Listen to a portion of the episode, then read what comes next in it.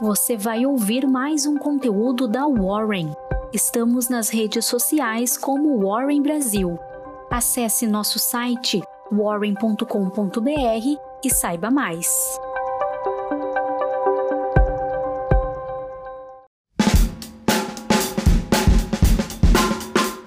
Dia, eu sou a Jéssica, analista de redes sociais aqui na Warren, e estou começando mais uma Warren Call para deixar você bem informado para iniciar essa semana.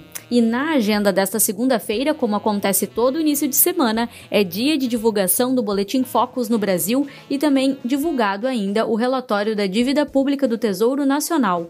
Nos Estados Unidos, há o leilão de Treasures de 2 e 5 anos. O Ibovespa fechou a semana em alta de 1,7%, mesmo com os riscos de default da incorporadora chinesa Evergrande, que abalaram os mercados na segunda-feira e também nesta sexta.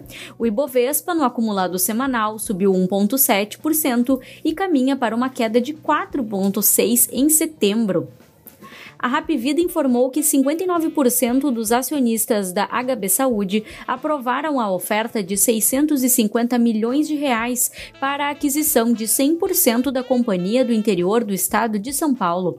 A operadora de saúde, Rapvida, oferecerá termos aos sócios que não votaram na Assembleia Geral Extraordinária que ocorreu nesta quinta. Cabe destacar que a HB Saúde deliberou sobre as propostas feitas pela Rapvida e Sul América, que ofereceu 563 milhões de reais antes de ser realizada a Assembleia. Assim, a decisão coloca fim à disputa pela operadora de São José do Rio Preto, que começou em julho de 2021 a JHSF iniciou as obras de expansão de São Paulo Catarina Aeroporto, em que é previsto um aumento da área operacional, criando novos pátios e mais seis galpões. A Eco Rodovias aprovou a indicação de Gianfranco Catrini como novo diretor-presidente da companhia. Somado a isso, a empresa confirmou ainda que o Ministério Público de São Paulo anulou o acordo com a subsidiária Ecovias, tendo sido arquivados inquéritos civis alegando entender que os fatos apurados não foram comprovados. O setor de proteína animal se destacou entre as maiores altas da bolsa brasileira, com a Minerva Foods liderando os ganhos do setor com alta de 4,52%. A Marfrig informou que o Conselho de Administração de Defesa Econômica aprovou a aquisição das ações da BRF sem restrições. Segundo o Estadão, a Bluefit reduziu o preço de suas ações em 20% para conseguir concluir a precificação do seu IPO em 24 do 9. A rede de academias teria sido avaliada em 6,7 vezes o EBITDA para 2023, desconto de até 60% ante a rival Smart Fit, segundo a publicação. Também, segundo o Estadão, a Vibra, antiga BR distribuidora, deve assinar com o governo do Espírito Santo um contrato que vai permitir ao BNDES avaliar os termos e modelagem do leilão de privatização da ES Gás.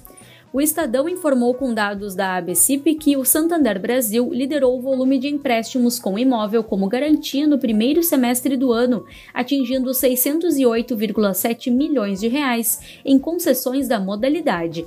Cabe destacar que a quantia representou fatia de 26% dos empréstimos do banco no período. O Banco do Brasil comunicou a renúncia de Edson Castro do cargo de diretor de soluções em meios de pagamentos e serviços, tendo efeito a partir de 1 de outubro. Nesta data, Rodrigo Afonso assume o cargo. A BlackRock, maior gestora de ativos do mundo, aumentou a sua posição para cerca de 5,0% das ações preferenciais da Taesa.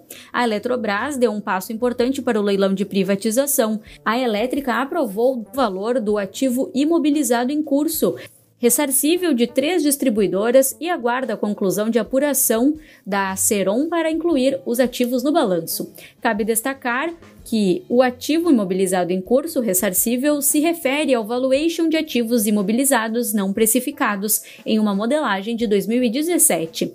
O BR Malls comprou 100% do capital da Hello Media Brasil, empresa especializada na comercialização de mídia em elevadores residenciais, por um valor não revelado. A companhia destacou que a aquisição tem como objetivo ampliar a dominância dos shoppings da BR Malls nas áreas de influência também desenvolver novas receitas com alto potencial de crescimento e monetizar os relacionamentos com consumidores, lojistas e anunciantes.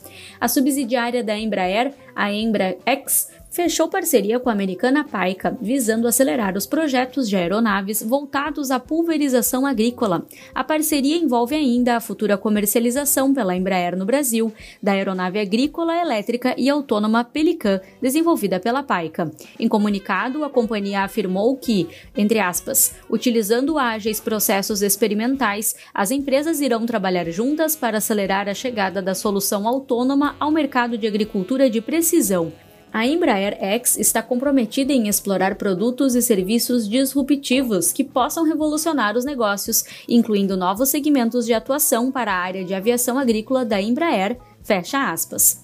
A empresa International Mill Company elegeu Rafael Bossolani, ex-Ering, como diretor financeiro e de relações com investidores. Ele assumirá o cargo em 18 de outubro.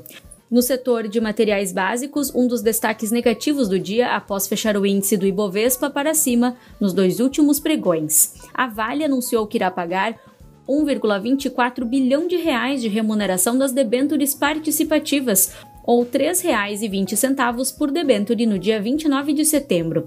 As siderúrgicas Gerdau e CSN tiveram fortes quedas no dia de hoje. Por outro lado, a Ferbasa registrou mais um dia de ganhos, sendo destaque do dia no setor. Chegando nas empresas de papel e celulose, a Suzano fez a convocação de uma Assembleia Geral Extraordinária para o dia 25 de outubro, visando discutir a proposta de absorção dos prejuízos acumulados pela companhia em 2020, de 3, 2,92 bilhões de reais para compensação parcial do saldo de lucros acumulados no primeiro semestre de 2021, de 7,27 bilhões de reais. Wall Street encerrou uma sessão agitada com índices no verde e outros no vermelho nesta sexta. O S&P 500 fechou em alta de 0,15%, o Nasdaq em queda de 0,03% e o Dow Jones em alta de 0,1%. Os investidores ficarão atentos na sexta-feira para as preocupações regulatórias na China e se concentrando no otimismo em relação à recuperação econômica dos Estados Unidos. No mercado de juros futuros, as taxas encerraram o dia em alta com a curva a termo ganhando inclinação.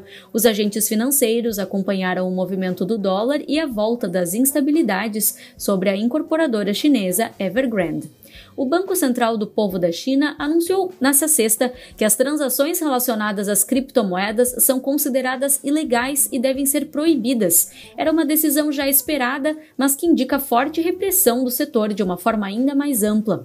Até às 17 horas da sexta-feira, o Bitcoin negociava em alta a 229 mil reais. No último dia útil da semana, o dólar voltou a subir em relação ao real em meio à volta das instabilidades sobre a incorporadora chinesa que teve vencimentos no dia de ontem. O dólar comercial encerrou a semana cotado a R$ 5,34.